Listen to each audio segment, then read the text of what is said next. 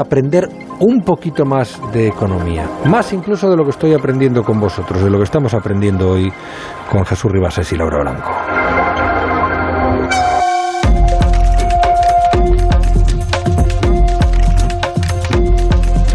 Nuestra economista de cabecera, Ana Comellas. Buenas noches, ¿cómo estás, Ana? Buenas noches, Juanra, muy bien. ¿Qué tal vosotros? Bien, pues encantada de saludarte, ya sabes, para aprender. Así funciona esto.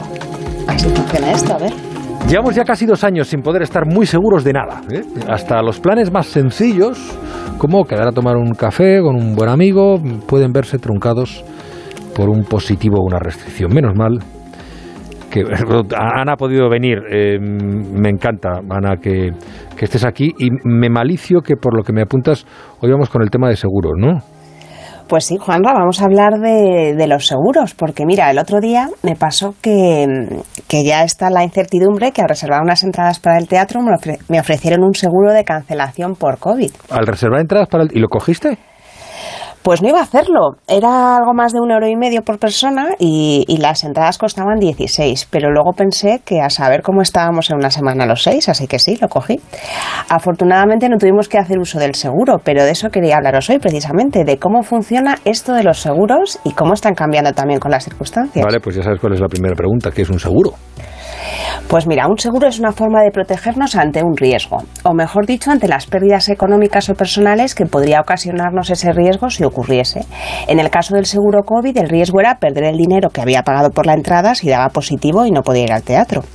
Pagando una pequeña cantidad del precio de la entrada, que se llama prima, una empresa aseguradora estaba dispuesta a reembolsarme el precio de la entrada completa si el riesgo se convertía en hecho, en siniestro. Claro, ese es el mecanismo habitual de los seguros, no estoy pensando en el seguro de una casa, por ejemplo.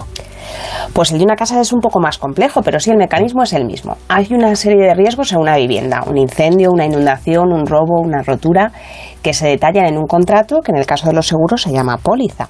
A cambio de un precio, de una prima, la aseguradora te cubre una parte o la totalidad de los gastos que tienes si ocurre alguno de esos daños. ¿Y esa, esa prima, ese precio, Ana, de qué depende? Pues aquí entra en juego la ciencia de la matemática actuarial y estadística, que ahora además pues podemos alimentar con todo el big data que vamos generando. Por una parte, la prima va a depender de lo que queramos asegurar. En el caso de una casa, no es lo mismo una vivienda en el mejor, en el mejor barrio de una ciudad o en otro más humilde. Tampoco es lo mismo primera línea de playa que mitad mm. del monte. El precio de la, de la propia vivienda va a determinar parte de la prima y lo que contenga la vivienda también. ¿Qué instalaciones tengo en la casa? ¿Qué tipo de mobiliario? ¿Electrodomésticos? ¿Si guardo joyas o guardo obras de arte? El seguro de la casa eh, de la vivienda en sí se llama continente y todo lo que tengo dentro es el contenido. Vale, entiendo. Entonces, que eh, a mayor valor de la casa y de lo que contiene, pues mayor prima. Pero has hablado de mar y montaña. Eh, ¿Por qué aquí también? Pues porque los riesgos en los que esté expuesta la casa van a determinar otra parte importante de ese precio del seguro.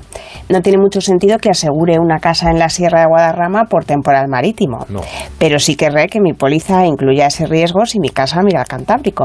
Mm. Tampoco hay el mismo riesgo de incendio o de robo en unas zonas que en otras. Aquí es donde entran los actuarios, que son los profesionales que, que se han especializado en el cálculo de probabilidades de riesgos y del análisis financiero de estos. Tienen también en cuenta el comportamiento del propio beneficiario del seguro, el que cobra en caso de siniestro. Tener una alarma de incendios en casa, por ejemplo, mitiga, reduce el riesgo de incendios o un sistema antirrobo si guarda objetos de mucho valor en mi casa. Eh, en esa línea van los seguros de coche, ¿no? porque todos anuncian que el conductor responsable paga una prima más baja.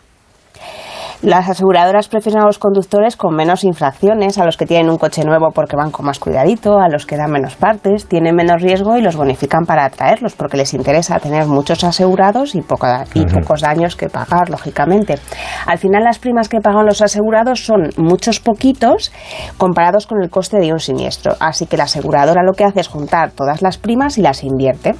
Con esas inversiones pueden ampliar sus fondos y hacer frente a los posibles daños, a los siniestros. Pero no pueden invertir en cualquier sitio. Tiene una regulación muy estricta y la Dirección General de Seguros y Fondos de Pensiones vigila las operaciones financieras de las aseguradoras y también su contabilidad para garantizar que su capital es suficiente y, pueden hacer frente a todos los posibles pagos. Claro, porque esto es, no sé si un poco como los bancos, sobre todo al principio. ¿Qué pasa si en el seguro del teatro han calculado que se pondrá malo uno de cada diez y al final se ponen malos cinco de cada diez? Pues es un riesgo financiero que asume la aseguradora, que a su vez podrá reasegurar. El caso de las entradas, pues son importes muy pequeñitos, pero para importes mucho mayores, en situaciones en las que se produce un gran número de siniestros a la vez, está el Consorcio de Compensación de Seguros, que es un fondo público en el que todas las aseguradoras participan aportando cantidades como si fuesen sus propias primas y en el caso de que haya una catástrofe como la erupción de La Palma se indemniza a los asegurados con esos fondos. Ninguna aseguradora, por grande que sea, puede hacer frente a un gran número de siniestros de gran importe con la pérdida de tantas viviendas y negocios. Es una garantía para los asegurados. También este consorcio se hace cargo si, por ejemplo, tienes un accidente de tráfico y el, el, causante, el responsable, no tiene seguro. Claro, ese seguro sería obligatorio. Aquí en España sí, pero no, en todos los países se ofrecen los mismos seguros. A mí, por ejemplo, hace ya muchos años me llamó mucho la atención el seguro de secuestro y rescate que viene en una película de Denzel Washington y Mark Anthony. Eh, ah, tiene mil años ya, se llama El Fuego de la Venganza ahí pagabas una prima para que la aseguradora pagase tus rescates si te secuestraban. No es un seguro habitual aquí, afortunadamente, pero sí lo es asegurar de incendios una vivienda con hipoteca, por ejemplo. Em, claro, em, relacionado con la hipoteca, el seguro de vida. Pues un seguro de vida garantiza el pago de una cantidad en caso de fallecimiento o invalidez de una persona durante su vida laboral. En este caso, el asegurado es uno, que es el que tiene que pagar la hipoteca, y él o los beneficiarios son otros, el banco o sus herederos. El mecanismo es otra vez el mismo. Cada persona hipotecada paga una prima, un poquito en comparación con toda la hipoteca que debe, y la aseguradora tendrá en depósito e invertirá todo ese dinero para hacer frente a la hipoteca si esa persona fallece o, no puede recibir su sueldo. Ojo que el seguro de vida tiene un importe y una duración, la de la hipoteca. No me asegura frente a la muerte en sí, pase cuanto pase. La aseguradora hace números con probabilidades, no con certezas. Y si algo es seguro es que todos vamos a acabar igual. Sí, pero vale, salvo no poder asegurarme no morirme, eso no puedo asegurar casi todo, ¿no? Las manos de Iker Casilla, las piernas de Rijana, hasta los glúteos de Beyoncé. ¿No? sí, también la sonrisa de Julia Roberts, los labios de Angelina Jolie, los pulgares de Fernando Alonso, el pelo de Jennifer Aniston. Si lo piensas, son profesionales que aseguran sus herramientas de trabajo, igual que un agricultor asegura su tractor o incluso su cosecha. Al final, un seguro es un contrato entre dos partes. Si tú quieres asegurar algo y una empresa decide asumir ese riesgo por ti, eh, solo te queda poner un precio y unas condiciones. Seguro que a Julia Roberts no la dejan jugar al hockey y la obligan a ir al dentista cada pocos meses para conservar esa sonrisa intacta. Porque lo que sí que es muy, muy importante es leer bien los contratos de seguro y ver lo que cubren y en qué condiciones para no llevarnos disgustos. Tú podrías asegurar tu voz, Juanra. Eh, podría. ¿Y tú también? Bueno, está un poco afónica todavía, no sé, no sé. Gracias, Ana Comellas. Gracias, Juan Lucas.